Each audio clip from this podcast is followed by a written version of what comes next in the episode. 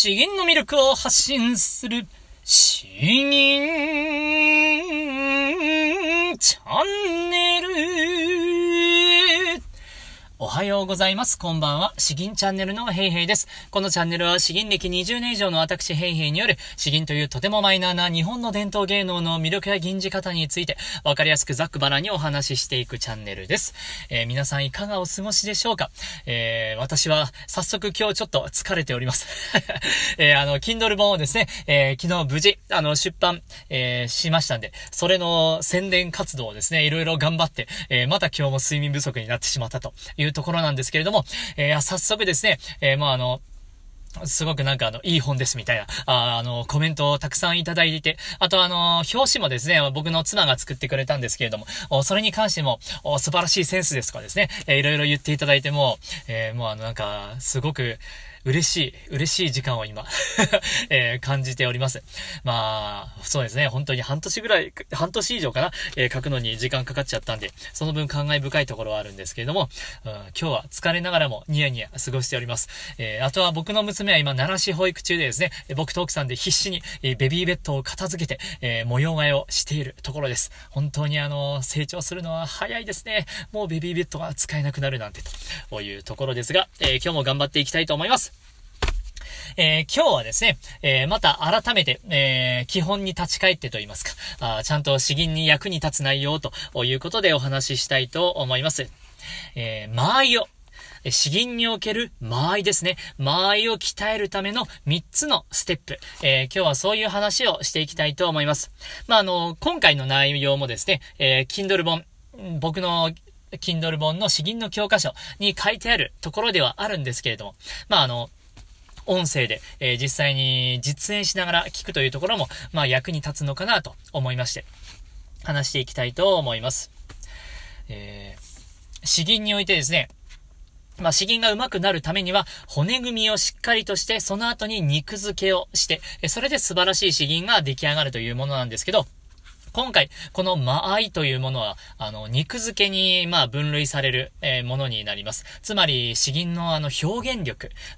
そこを、うん、そこを、より表現を良くするための 今日語彙力がないんですけど、ものになりますね。で、間合いというものは、あの、詩文と詩文の間、言葉と言葉の間、えー、ここの間をどれだけの長さ取るのかどうかというものですね。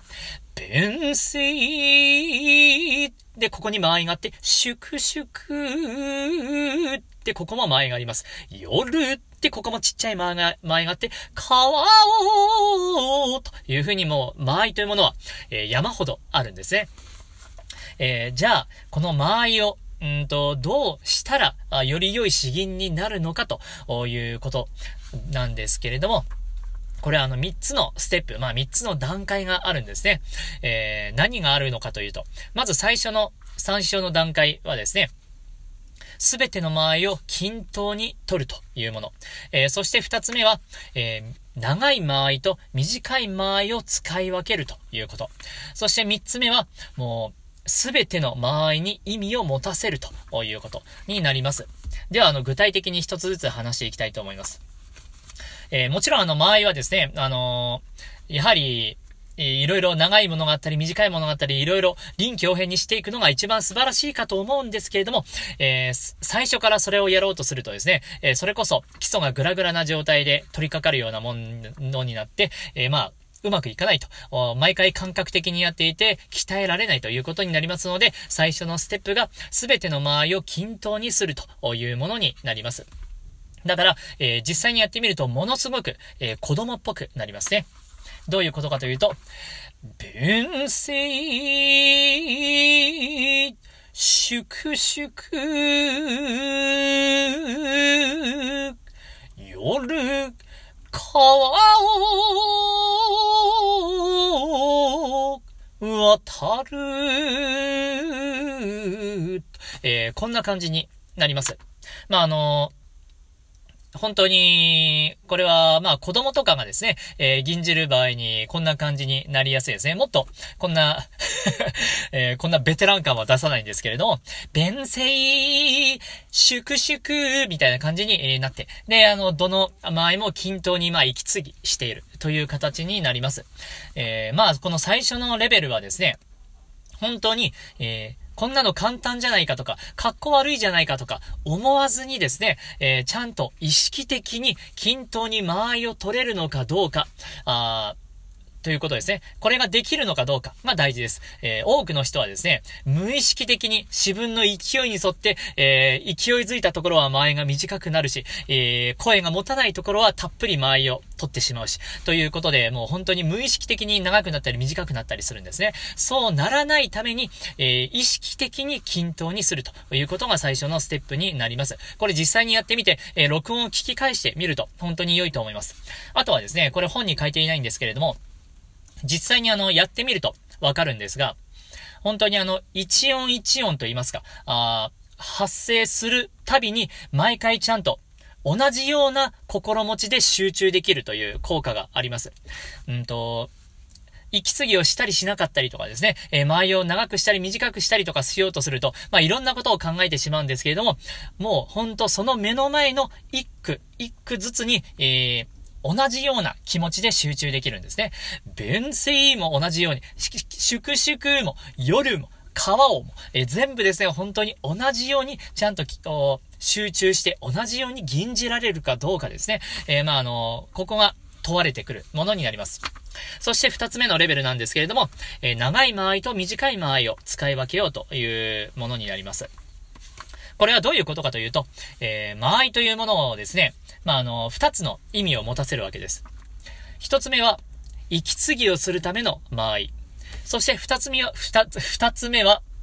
えー、詩文をつなげる間合いですね。意味を途切れさせない間合いと言った方が良いのかもしれないんですけれども、この二つだけを使い分ける、ことになります。つまりどういうことかというと、弁、弁声粛々であれば、弁声と粛々のこの間は小さい間合い、意味をもうつなげるんですね。えー、一息でもうこの詩文の流れを途切れさせない間合いになります。で、弁声粛々の後は息継ぎをするための間合いが入ってくる。で、夜川を渡るのところは夜と川の間はつなげるんですね。えー、で、そのまま、あ川を渡、渡る、渡るもですね、渡るまでもできればまあそのまま繋げてほしいなというところです。で、渡るまで言い終わったら、またあの、たっぷりと息を吸うということです。えー、まあ、軽くちょっと実演すると、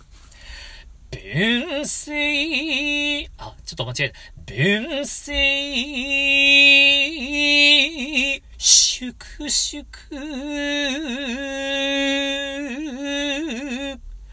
夜川を渡る。あれ渡る暁に見るか。暁に見るまで一気にですね。トゥルー暁に見る。先兵のと、こんな感じに入っていきます。えー、このステップのですね、まあ意味はというと、えー、この自分がどこで、えー、繋がっているのか、どこで途切れているのか、あこれを意識するということがあります。そしてもう一つは、えー、ちゃんとですね、吸うべきところで息を吸えるのかどうかということをですね、これが問われてくるということです。あの、本当に、銀がですね、えー、銀力が、うん、高い人でも、息継ぎはなかなかちゃんとしない人があいます。むしろですね、自分は声が出るんだ、肺活量があるんだという人ほどですね、えー、息を吸うことに怠けちゃうんですね。でも、やはりあの、吸えるところはもっと吸った方が、吸える限りたっぷり吸った方が、えー、もう、息はこの表現力の源、ガソリンみたいなもんですから、それはまあ蓄えられるだけ蓄えた方がいいに決まっているんですね。えー、だから意識的に息を吸うようにする。えー、まあ、うん、ここを、ここがまあ大事になるのかなというところです。えー、そして最後のレベルですね。え最後のステップなんですけれども、こちらはすべての、え間合いに意味を持たせるというものです。これはあの、僕もあんまり実践はできていません。本当に、もうなんか奥義みたいな、あそういうレベルの話ですね。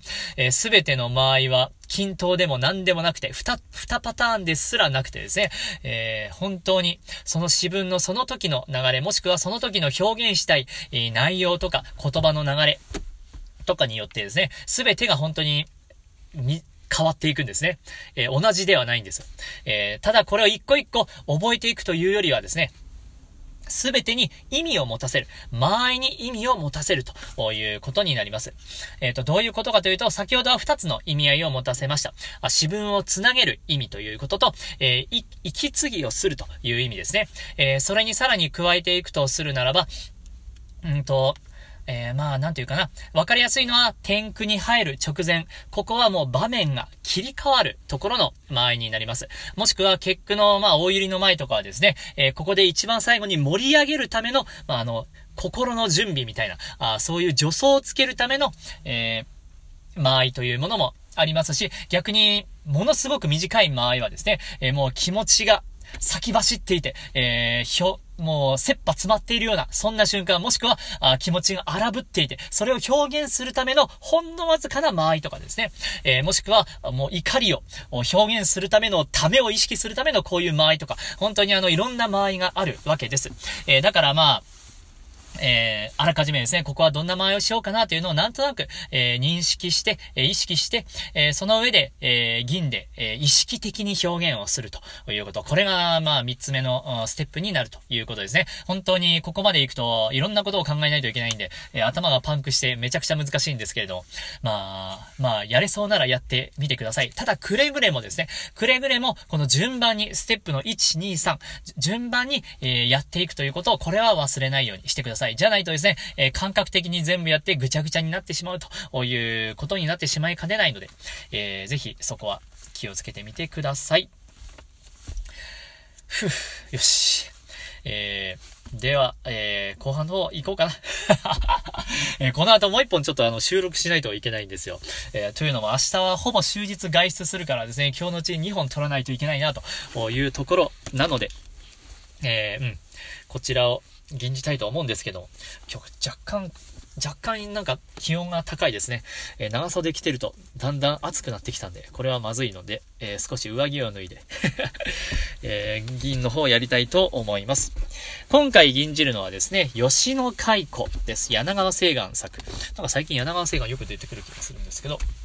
こちら吟じていきます。まあ、あの、桜、もうほぼ散っちゃったんですけれども、もうこのタイミングで桜関係のやらないともったいないということで、こちら選ばさせていただきました。では、まず詩文を読んでいきます。本来、こう、こと、ぼうぼう、石馬、声なく、報道、荒れたり。春は桜花に行って、満山白く、南朝の天使、魚根、芳橋。えー、来る年行く年入れ替わって、昔の後はぼうぼうとしてわからなくなっている。えー、五両を守る石造りの馬も、黙々として何も語ることなく、五両は大変に荒れている。ただ、桜花、桜の花ですね。桜花が春を迎えて、満山に白く咲き匂い、南朝の天使様の漁港をお慰め申し上げているのみである。えー、まあ、あの、昔のことを思う。そして荒れたもので心、なんか切ない気持ちもあるけれどもですね、えーだからこそと言いますか、このコントラスト的に、えー、この桜の花がですね、えー、吉野に咲いているこの桜の花が本当に素晴らしいという、きっとそんな感じの内容かなと思っております。ちょっとこれあの、説調が、なんかややこしいんでですね、えー、僕もあんまり表現できないんで、え、ほどほどにやろうとは思うんですけれども、まああの、ちょっと違うじゃないかというのは、あご了承、ご理解。ご了承ください。では、こちら銀じでいきたいと思います。吉野海湖、柳川西岸。こんないこ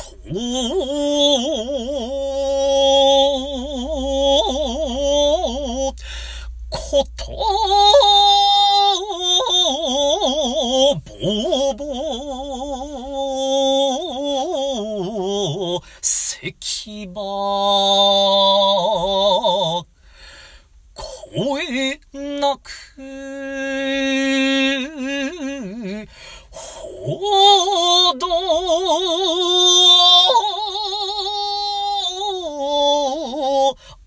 あれたり、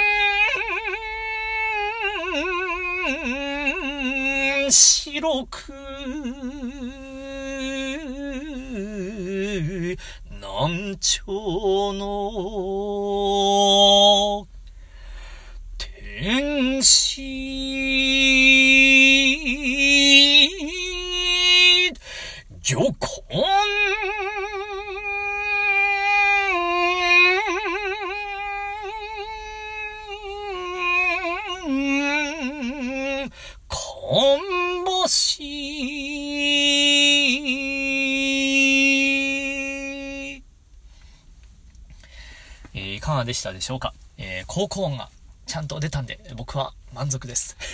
ほんと毎回そればっかりですね。えー、まあまあ、ということで、えー、もう今怒涛のように桜の詩ばっかりやってますけれども、えー、本当に、もう散っちゃったなそう、入園式の時にほぼほぼ桜が散っちゃってたんですね。えー、なんか残念だなというところはあったんですけれども、まあまあ、本当にあっという間にゴールデンウィークが来るかもしれない。えー、それよりも僕は育休が終わってしまうかもしれないですね。すいません、ボソボソと言って。えー、では、えっ、ー、と、こんな感じになります。えっ、と、あと、最後あ、宣伝ですけれども、まあ、今回の内容みたいな話も含めてですね、すごくあの、整理した、あ詩吟初心者のために分かりやすい、え僕の新しい書籍、え詩吟の教科書、初心者編が、現在無料で販売しております。えーリンク先、概要欄のリンク先から4月9日の17時までであれば無料でダウンロードできますので、えー、ぜひですね、その代わりにと言ってはなんですが、えー、コメント、感想をですね、レビューの方ちゃんとあの書いていただければとっても嬉しいです。えー、ではでは、今日は以上となります。詩吟の魅力を発信する詩吟チャンネルどうもありがとうございました。バイバイ